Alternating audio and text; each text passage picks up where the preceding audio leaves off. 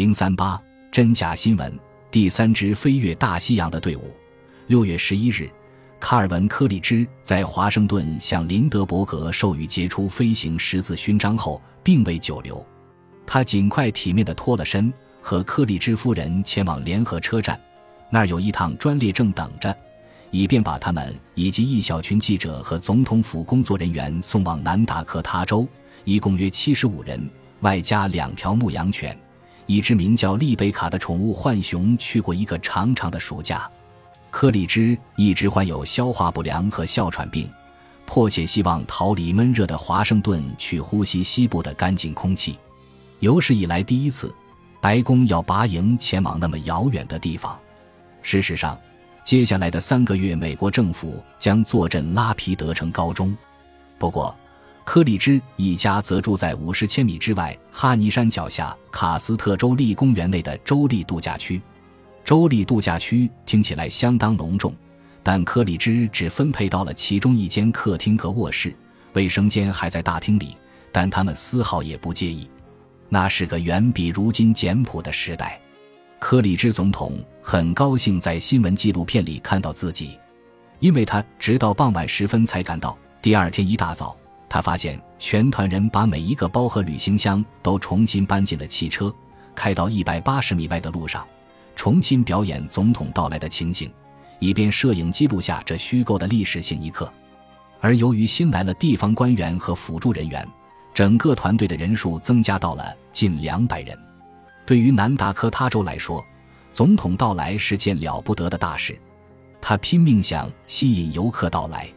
有人想到，如果总统喜欢在南达科他州波光粼粼的水域钓鱼，那么其他钓鱼爱好者或许也会被吸引到这儿来。为确保演习成功，斯皮尔菲市的州立鳟鱼孵化场送来了两千条完全成熟的鳟鱼。这些懒懒散散。生下来就由人工饲养的大个头鳟鱼被偷偷养在柯立芝住处外的一汪池塘里，岸边水面下挂着渔网将之兜住。可让东道主沮丧的是，柯立芝说自己对钓鱼毫无兴趣，但在劝说之下，他好歹决定试试看。他身着西装，在水里轻轻地沾着饵棒，瞬间，饥饿的鳟鱼朝着鱼钩狂喜地扑了过去。没过多久，柯立芝就举起了一尾扑腾挣扎的战利品，他笑得嘴巴都合不拢了。打那以后，人们简直没办法哄他离开池塘。他和柯立芝夫人每天都自豪地吃着他捕捞上来的鳟鱼，尽管据各方记录，这些鱼是不宜食用的。柯立芝不喜欢跟蚯蚓打交道，不过他的鱼饵由特工们代劳，除了蚯蚓，他都非常喜欢。柯立芝在黑山里寻快活之际，林德伯格继续受到全美人民的崇拜。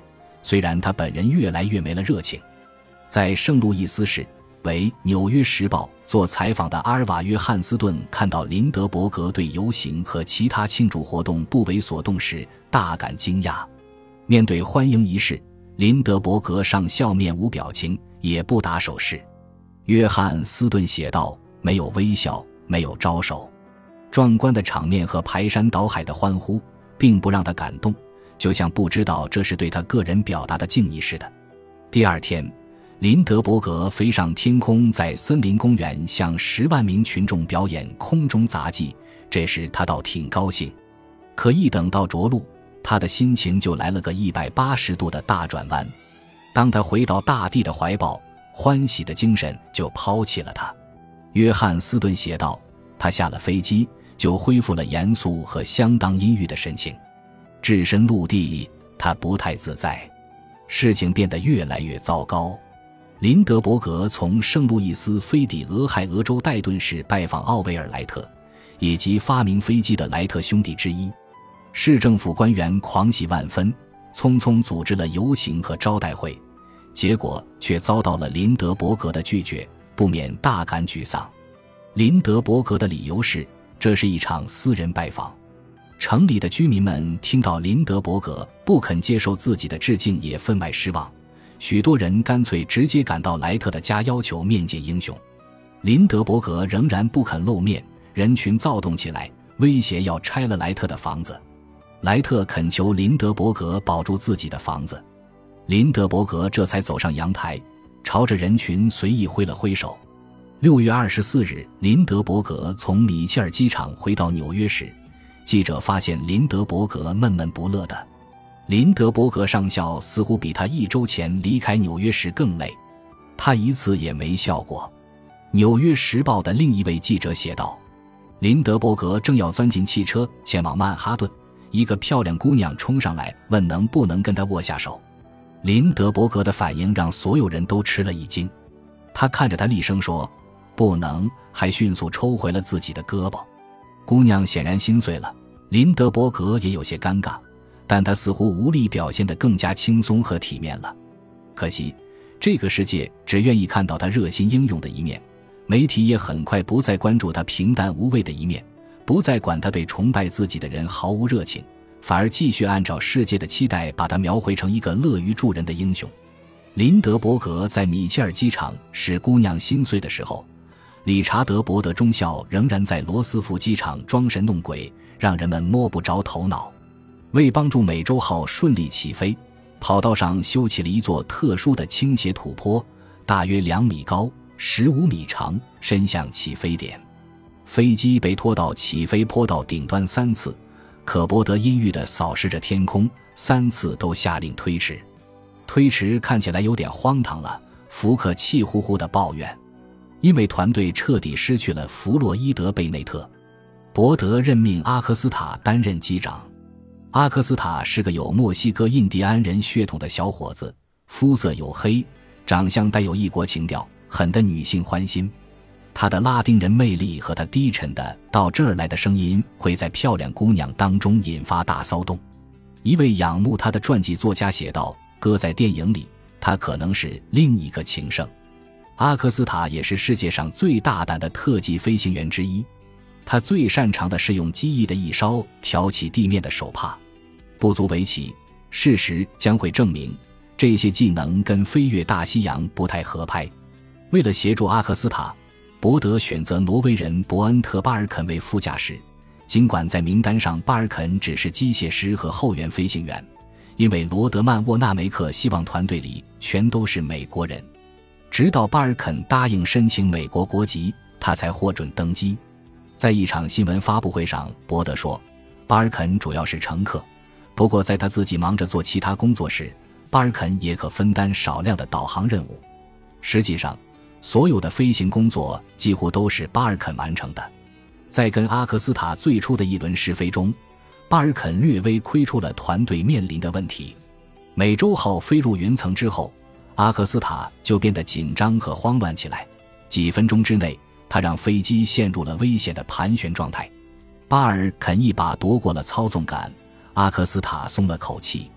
我是个特别在乎好天气的家伙，阿克斯塔红着脸对巴尔肯说：“只要出现了厚厚的云层，我就待在地面。”原来阿克斯塔根本不知道怎样靠仪表来操作飞机。伯德的团队能飞到法国，完全是因为巴尔肯做了大部分的驾驶工作。但他却不要求分享任何的赞美与荣誉。第四名机组成员基本上默默无闻。无线电操作员乔治·诺维尔即将退休，戴着眼镜，在历史上片语不存。他是克利夫兰一个富裕的制帽商之子，他父亲算是个大人物，去世后连《纽约时报》都刊登过讣告。而这个待遇，当儿子的从未享受过。就算同行的飞行员们对诺维尔有过一星半点的印象，也没人费心记录下来。在伯德和巴尔肯的自传里，几乎完全看不到他的身影；在其他人的传记里，更是根本不存在。他自己也完全没留下过任何文字。伯德本人是个了不起的人，但个性复杂，难以形容。他是天生的冒险家，刚满十二岁就踏上了自己的第一次环游世界之旅。他先是说服父母准许他独自前往菲律宾拜访一位家族朋友，之后环绕地球往家走。快十四岁时，他完成了这趟旅行。博德聪明、英俊、勇敢，但不妄动；慷慨大方，但他同时也虚荣、自负、自私自利到了病态的程度。他笔下的每一个字都把自己打扮得勇猛、冷静而睿智。除此之外，他还很可能是个大骗子。一九二六年五月九日，南杰瑟和科里失踪一年前，伯德和弗洛伊德·贝内特从北冰洋的斯匹茨贝尔根群岛完成了一次著名飞行，在十五小时内飞到了北极点并返航，击败了挪威探险家罗尔德·阿蒙森领队的另一架飞艇，驾驶员是意大利人翁贝托诺比尔。伯德的极地飞行在当时是一项壮举。回国后，伯德升任中校，人们用游行和奖章来热情款待他。人们用他的名字给孩子起名，街道也以他之名命名。有个过度兴奋的崇拜者，甚至为他的狗窝做了船。可从一开始，就有人私下怀疑伯德成就的真实性。经验丰富的观察家搞不懂伯德和贝内特怎么可能在十五小时里飞了个来回。巴尔肯多次驾驶过同一飞机。最快速度从未超过每小时一百二十千米，伯德飞往北极点需要的速度要比这快近十三。此外，为了适应极地飞行，伯德的飞机装有巨大的雪橇，用于雪面降落，给机身增加了大量阻力，时速应该再减少八千米。巴尔肯对贝内特提起自己不明白两个人怎么能在这么短的时间就到北极点飞了个来回，贝内特则说：“我们没有啊。”他私下对巴尔肯承认，飞机起飞后没多久就漏油了。他们来回飞了十四个小时，斯匹茨贝尔根群岛始终在其视野里。本集播放完毕，感谢您的收听，喜欢请订阅加关注，主页有更多精彩内容。